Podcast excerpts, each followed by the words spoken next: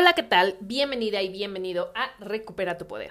El día de hoy quiero hablar contigo sobre algo que me hubiera gustado aprender a los 20 años y es que realmente cuando nosotros estamos en esa etapa en la que estamos descubriendo qué es lo que queremos, que queremos hacer, a qué nos queremos dedicar, realmente no tenemos ni idea de si estamos o no en el lugar correcto.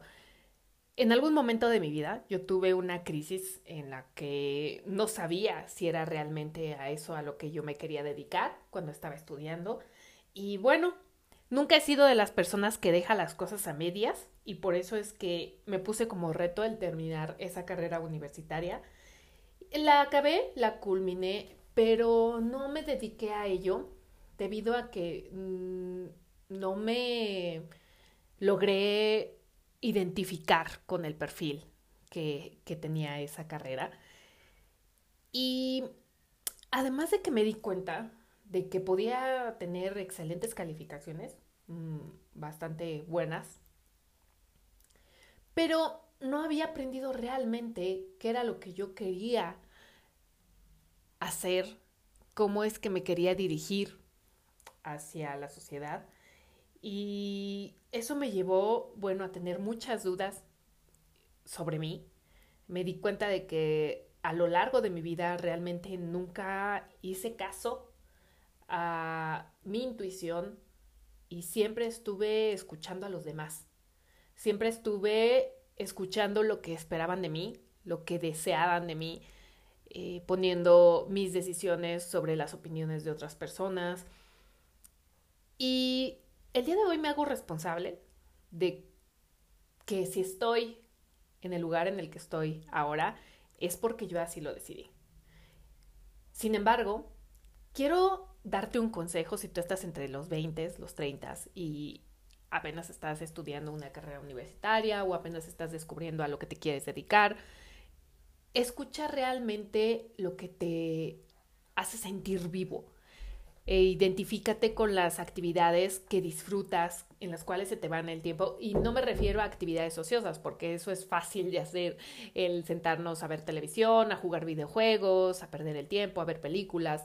No, me refiero a qué actividades son las que logran que a ti se te pase muy rápido el tiempo, que disfrutas hacer, pero que están aportando valor a alguien más enfócate en esas actividades, enfócate en desarrollarlas, en perfeccionarlas. Por ejemplo, el día de hoy me doy cuenta de que si realmente la carrera que estudié hubiera sido mi pasión, hubiera sido lo que yo deseaba hacer, bueno, no me hubiera esperado, número uno, a terminar la carrera para incursionar en el mundo laboral. Número dos, hubiera buscado un mentor una persona que me guiara, que tuviera realmente los resultados que yo quería, la vida que yo quería. Y es que a pesar de estar en una de las carreras más estudiadas en México, eh, yo no me daba cuenta, bueno, más bien no encontraba a un modelo a seguir. Esa es la realidad. Eh, yo no encontraba a alguien que yo dijera, wow, yo quiero ser como esa persona. Eh, ¿Por qué no? La verdad es que no era así. Eh, era un medio mmm, que vive mucho de apariencias, esa es la realidad. Es mucho una lucha de egos y eh, realmente mmm, se preocupan en ese medio más por aparentar algo que no son que por enseñar a alguien más y ese medio egoísta no, no me gustaba para nada.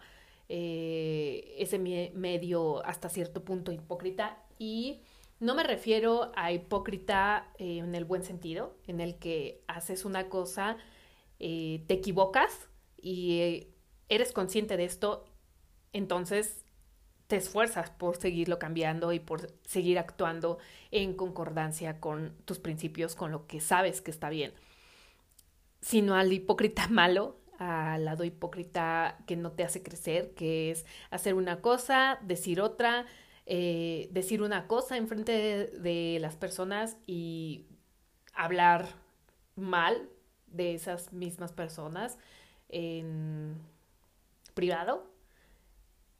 es, todo ese medio no me gustaba. Eh, yo me daba cuenta también que las personas a las que yo me acercaba eh, realmente pretendían, si eran hombres, bueno, pretendían otras, otras intenciones, ¿no? Eh, en cuanto al sexo femenino.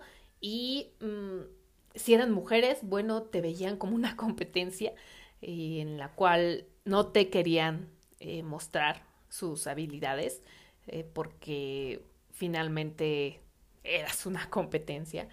Y yo me daba cuenta de que sus vidas realmente no reflejaban lo que yo quería hacer, ni económicamente, ni familiarmente, ni de ningún aspecto.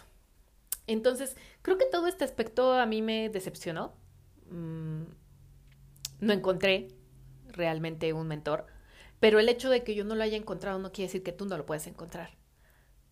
Busca, siempre busca a una persona que te vaya guiando una persona que tú admires y que digas, esta es la persona con la cual yo quiero crecer. Y no te esperes, no te esperes como yo lo hice al final para buscar un trabajo, eh, porque ahí te darás cuenta que realmente no aprendiste nada de lo que, de lo que se lleva en la práctica.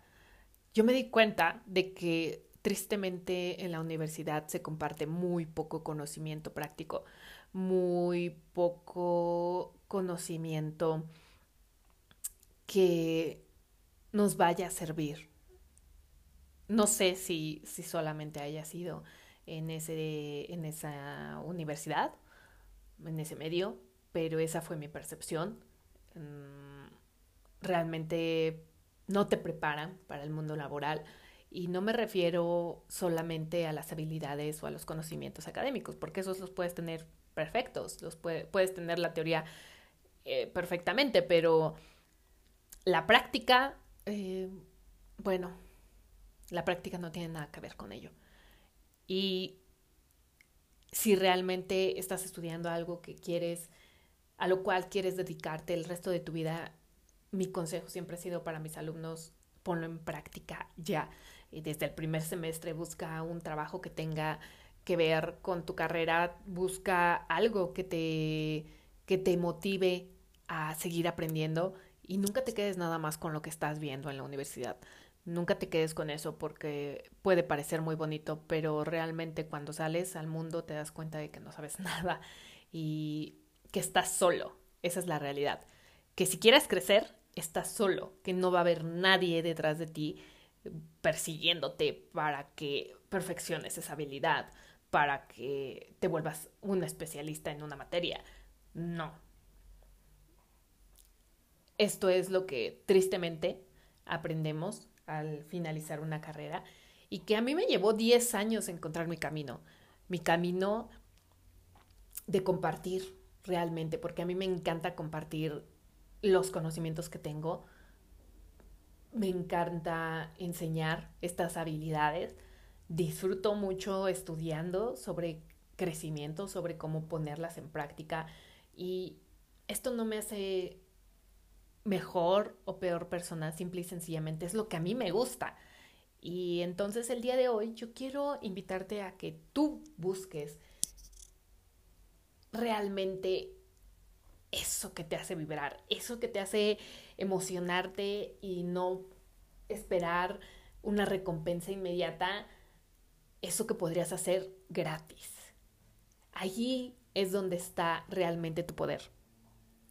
Ahí es donde realmente vas a encontrar una gratificación, no monetaria, porque eso viene por añadidura. Cuando tú empiezas a compartir desde el corazón, desde no esperar nada a cambio, es cuando empiezan a llegar las recompensas. Y eso también es algo que no nos enseñan. Entonces, el día de hoy tuve esta reflexión y quise compartirla contigo. Espero que te haya gustado, espero que te haya aportado valor y eh, si te gustó, compártela, escríbeme un mensaje. Voy a estar súper contenta de recibirlo, de leerte y de poder ayudarte. Muchas gracias, nos vemos.